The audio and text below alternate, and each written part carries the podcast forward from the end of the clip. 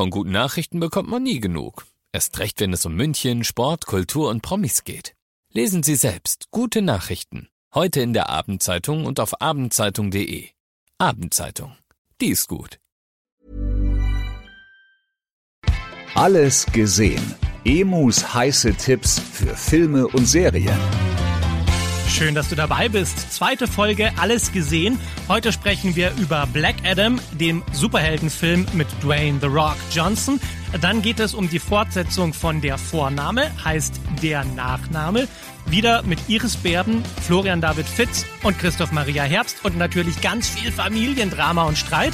Und dann geht es noch um das große Finale von Herr der Ringe, die Ringe der Macht. Die Serie, über die wirklich jeder gesprochen hat. Die letzte Folge ist jetzt draußen und äh, auch wenn du es noch nicht gesehen hast, keine Angst, es gibt keine Spoiler, aber ich würde trotzdem gerne nochmal darüber sprechen, eben weil die Serie so unglaublich wichtig ist. Los geht's! Bevor wir mit den Filmen starten, erstmal vorneweg eine Info, die mich sehr freut.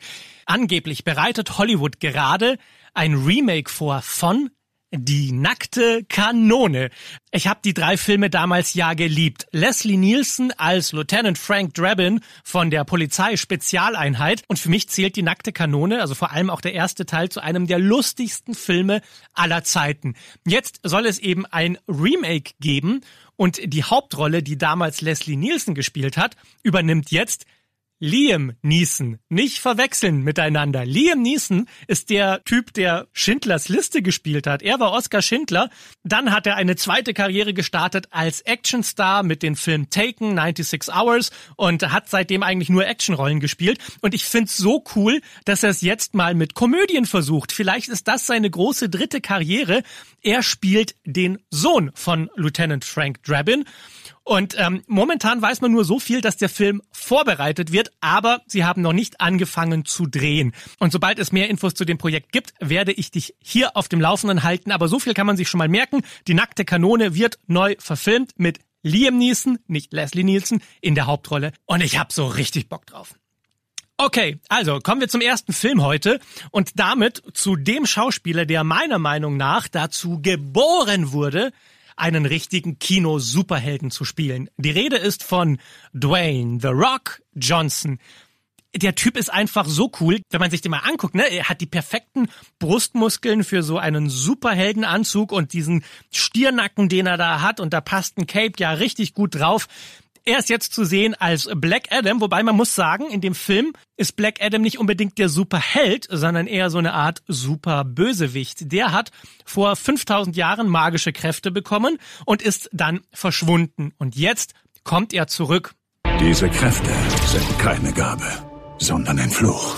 So, und vier andere Superhelden, unter anderem angeführt von Ex-James Bond-Darsteller Pierce Brosnan als Dr. Fate, die wollen jetzt versuchen, Black Adam, den eigentlichen Bösewicht, aufzuhalten. Diese tickende Zeitbombe muss ausgeschaltet werden, bevor unschuldige Menschen zu Schaden kommen.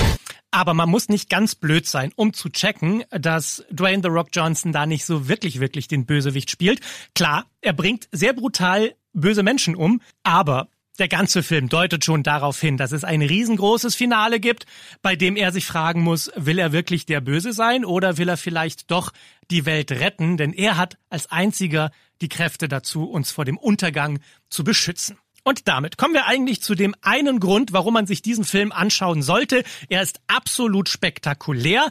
Nach 15 Sekunden beginnt so ziemlich die erste Actionszene und das zieht sich dann zwei Stunden durch diesen Film durch. Es ist wirklich gigantisch zuzusehen, wie eine Sache nach der anderen explodiert und Leute durch die Gegend fliegen und Dwayne The Rock Johnson Blitze aus seinen Fingern schießen lässt. Ich hatte wirklich seit langem keinen Film mehr, bei dem ich nicht einen Moment lang dachte, ich könnte mein Handy rausziehen und da so ein bisschen gucken, was passiert ist, weil das Labern in dem Film auf ein Minimum reduziert wurde und der Rest ist eine spektakuläre Actionszene nach der anderen. Und das ist gleichzeitig auch so ein bisschen die Kritik, die ich an dem Film habe.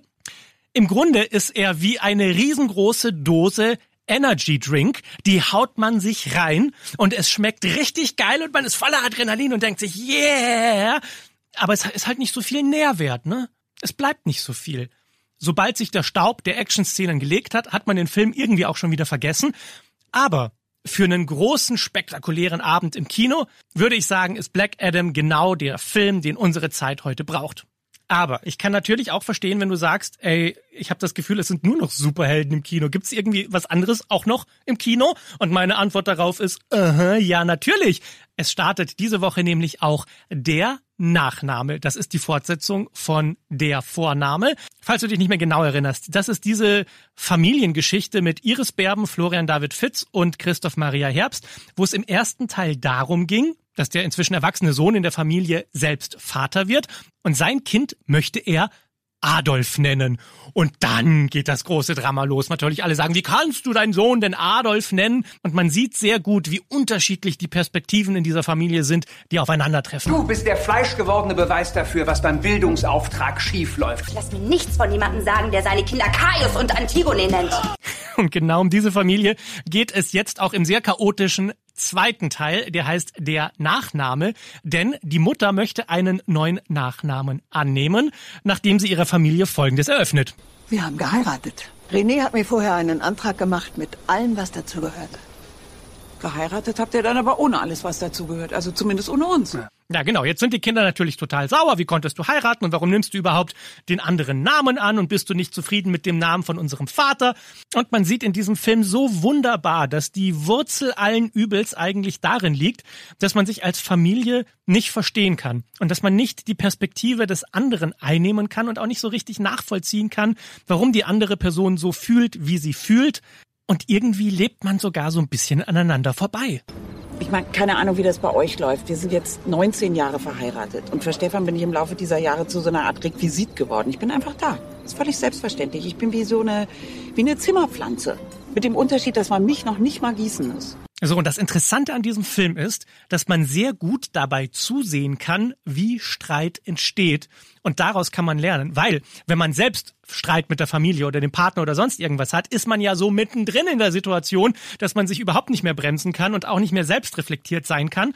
Und dieser Film zeigt, wie Streit entsteht. Nämlich, dass man den anderen erst gar nicht verstehen will und dann sauer ist, dass man selbst nicht verstanden will und auf Angriff geht.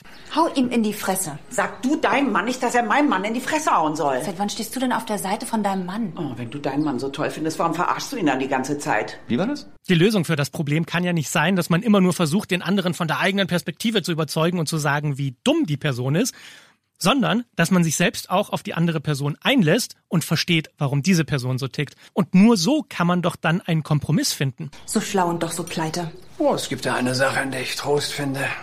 Im Glauben? In der Tatsache, dass ich nicht das einzige Problemkind hier bin. Also, der Nachname ist wahnsinnig übertrieben und total hysterisch und ein extrem deutscher Film. Regisseur ist Sönke Wortmann. Aber gleichzeitig hat er irgendwas, was mir total gefallen hat. Und wenn man sich auf dieses bisschen Kammerspielartige einlassen kann, dann steckt da auch sehr viel Weisheit in diesem Film. Der Nachname läuft jetzt im Kino. Und zum Schluss muss ich jetzt noch über das große Finale sprechen von Herr der Ringe, die Ringe der Macht. Das ist die teuerste Serie aller Zeiten. Produziert wurde sie von Amazon Prime Video. Und sie haben für die fünf Staffeln dieser Serie jetzt schon ein Produktionsbudget von einer Milliarde Dollar bereitgestellt. Allein die Rechte an dem Herr der Ringe Stoff, die von den Tolkien-Erben gekauft wurden, haben 250 Millionen Dollar gekostet. Das ist mehr, als der gesamte Film Titanic gekostet hat. Und das war damals der teuerste Film aller Zeiten. Also es ist wirklich ein Wahnsinn, wie viel Geld reingeschoben wurde in diese Serie. Und jetzt sind endlich alle Folgen draußen und man kann sich ein Bild über diese Serie machen. Und was ich wirklich nicht verstehen kann, ist, warum so viel Hass für diese Serie existiert. Und dazu muss ich dir erklären, es gibt ein Phänomen, das nennt sich Review Bombing. Das heißt, einige Leute, die ein Problem mit der Serie haben, legen sich mehrere Accounts an und geben dann ganz schlechte Bewertungen für den Film ab, was dazu führt, dass seine Gesamtbewertung nach unten geschoben wird und er als schlechter wahrgenommen wird, als er eigentlich ist.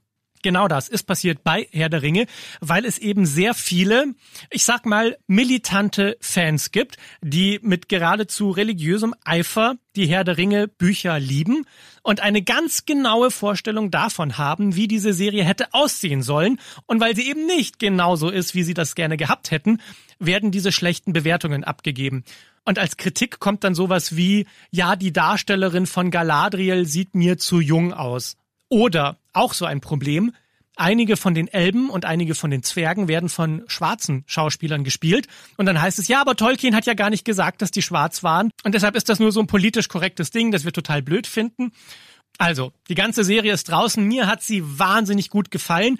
Auch wenn ich finde, dass im Mittelteil so ein bisschen wenig passiert ist, da hätte noch mehr Handlung stattfinden können. Aber, und das ist wirklich das Wichtige, die Serie ist sehr wahrhaftig und man kann absolut mitfühlen, was diese Figuren erleben.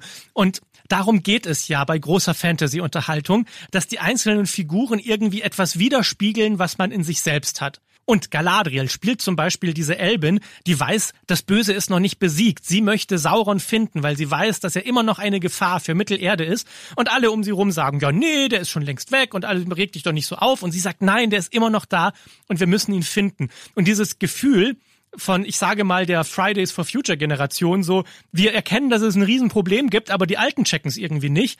Das kann ich total nachvollziehen, wie das so ein bisschen symbolisch in die Serie reingebracht wurde. Oder auch die Zwerge, die Zwerge, die da in ihrem Berg leben und eigentlich nur ihre Ruhe haben wollen. Auch da kann ich total mitfühlen, weil manchmal bin ich auch so dieses, oh, lass mich doch in Ruhe mit dieser großen, komplizierten Welt. Ich will mich einfach nur unter meiner Decke verkriechen und meine Ruhe haben. Und dann gibt es noch die Haarfüßer, die, die frühen Hobbits, die so verbunden sind mit der Natur und die in allem irgendwie etwas Besonderes sehen und die so viel Liebe für das Leben haben und gleichzeitig so viel Zusammenhalt untereinander. Und auch das ist etwas, was ich total nachvollziehen kann.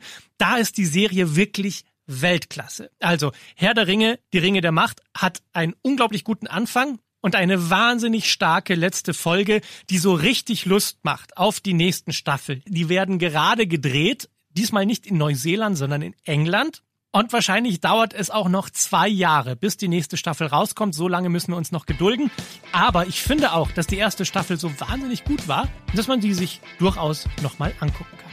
Und das war's mit der zweiten Folge von Alles gesehen. Sehr schön, dass du dabei bist und wir hören uns einfach nächste Woche Freitag wieder. Bis dann. Alles gesehen. Emus heiße Tipps für Filme und Serien. Jeden Freitag neu. Dieser Podcast ist eine Produktion von 955 Charivari, Münchens Hitradio. Even when we're on a budget, we still deserve nice things. Quince is a place to scoop up stunning high-end goods for 50 to 80% less than similar brands.